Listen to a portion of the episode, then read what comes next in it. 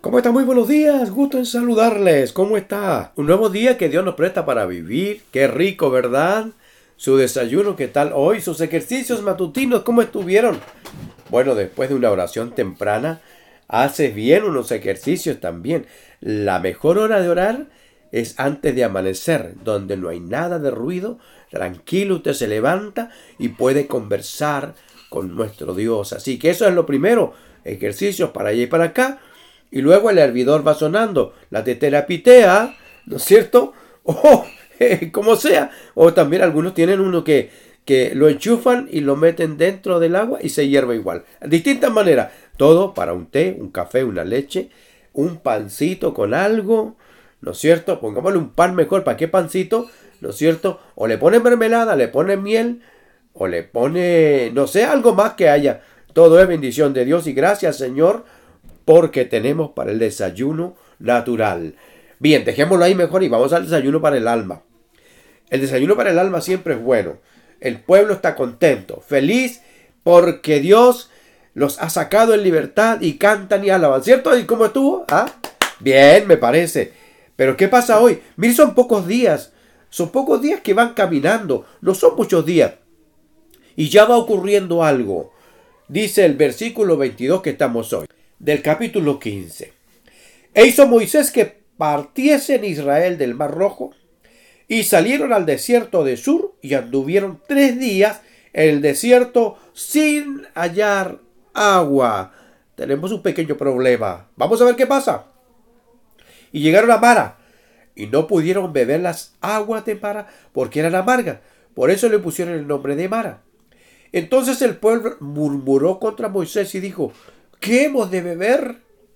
Y Moisés clamó a Jehová y Jehová le mostró un árbol y lo echó en las aguas y las aguas se endulzaron.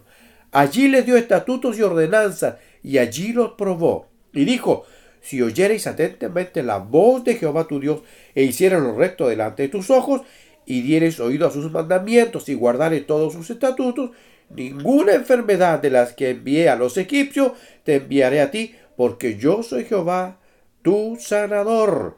Y llegaron allí, donde había doce fuentes de agua y setenta palmeras, y acamparon allí junto a las aguas. No llevamos ni un mes de caminata. Y ya están murmurando contra Moisés. Oh, que nos cuesta a nosotros entender. Acababan de pasar el mar rojo. ¡Qué milagro! ¡Qué obra más linda! Ahora por un detalle del agua, inmediatamente comienza la murmuración. ¿Cuánto nos cuesta a nosotros? ¿ah? A veces nos puede suceder que por pequeñas cosas comenzamos también a murmurar. Murmurar ese, ese murmullo es hablar entre todos así, ah, no a gritos, sino que entre todos. ¿Por qué Moisés nos trajo acá? Y cuando estábamos mejor allá y a lo mejor, mira, y no hay agua, quizás qué murmuro, y se escuchaba y murmuró, pero Dios escuchó eso. Eso es lo más terrible, cuando nosotros no nos damos cuenta que Dios todo lo oye, que Dios todo lo escucha, que Dios sabe oír directamente, escuchar ese ruido. Y era un ruido, murmullo así. Y, no, y se quejaron inmediatamente porque no encontraban agua tres días.